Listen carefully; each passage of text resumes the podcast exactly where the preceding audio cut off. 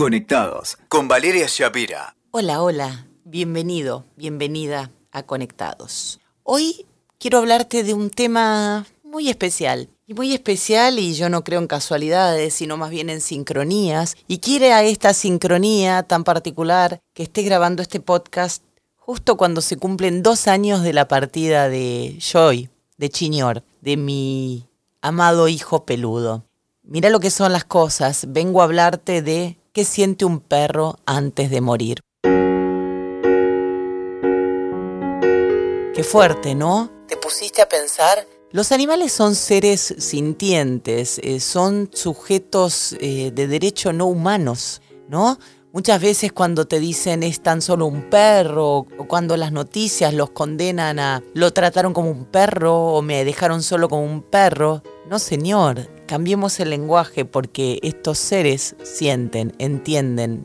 En la mirada de un perro siempre digo, está el alma del universo. ¿Y por qué te quiero hablar de qué siente un perro antes de morir? Porque yo tuve que tomar la peor o una de las peores, sí creo que fue la peor decisión de mi vida eutanasiar a Joy.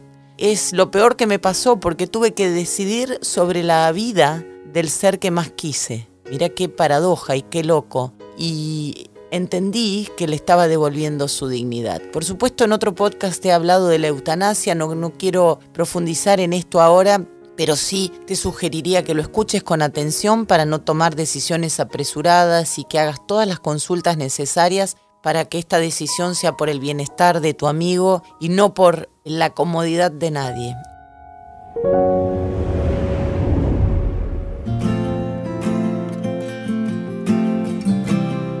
Dicho esto, quiero volver a qué siente un perro antes de partir. Dietrich, Jesse Dietrich, le preguntó a su veterinario cuál era la parte más difícil de su trabajo. Y él respondió que cuando tenía que dormir eh, a un perro, el 90% de sus guías humanos no querían estar en la habitación cuando el hombre los inyectaba. Dijo este veterinario, los últimos momentos del animal suelen ser frenéticos y miran a su alrededor para buscar a sus guías. Los perros son conscientes, contaba este veterinario, del contexto y perciben todo. Se dan cuenta cuando el guía humano cuando la persona decide terminar con su sufrimiento y siente la vulnerabilidad y piden y necesitan que estemos a su lado. Este tweet de la usuaria de Twitter, valga la redundancia, tuvo miles de retweets. Y algo que parece tan básico, en realidad lo que trasunta y lo que muestra es el egoísmo de la mayoría de las personas. Es, ay, yo no tolero estar en ese lugar, en ese momento, me hace daño. ¿Cómo no vas a estar al lado de la persona que te dio 2, 10, 20 años de su vida y que se entregó a vos de manera incondicional sin pedir nada a cambio? Porque a vos te hace daño, no vas a estar ahí.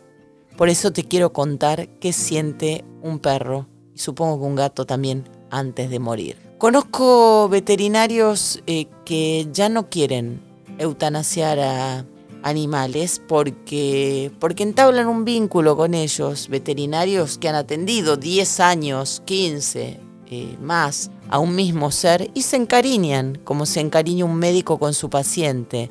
Entonces para el veterinario tampoco es una tarea sencilla, no es un acto mecánico inyectar a un animal para que deje de sufrir. Pero yo hoy quiero hablarte a vos, guía, de un ser del que tomaste la responsabilidad de cuidar y querer hasta el último suspiro. De eso te quiero hablar. Yo cuidé a mi señor, a mi Joy, y te estoy hablando de esto dos años después de su muerte. Me quedé en mi casa con él, no quise internarlo en una clínica. Por supuesto, hay gente que no tiene otra posibilidad. Yo resigné mi trabajo y el día que decidimos dormirlo, llamé a su gente querida y él estaba acompañado por todos sus amores, amigos queridos, en su casa, con las personas con las que siempre estaba, y su cabeza en mi falda, y yo le canté al oído. Y así se fue. Y se fue en paz.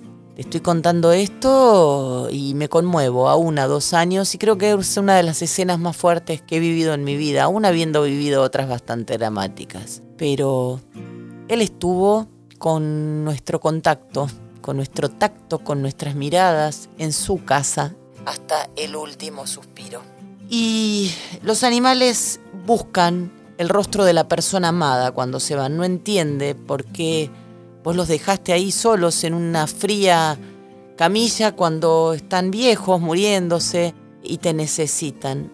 Y no seas egoísta, es lo que quiero decirte. Y si lo fuiste, bueno, no es momento de que te culpes, pero quizás vuelvas a tener a otro amigo y es para que tengas en cuenta esto también, ¿no? Porque todos aprendemos de nuestros errores. Ellos están vulnerables cuando se están por ir, como nosotros estamos vulnerables cuando estamos enfermos o cuando olemos la muerte, porque la muerte se huele. Entonces quédate al lado de tu mejor amigo en su último suspiro, como él estuvo siempre, en cada momento de tu vida. Escuchaste Conectados con Valeria Shapira. WeToker. Sumamos las partes.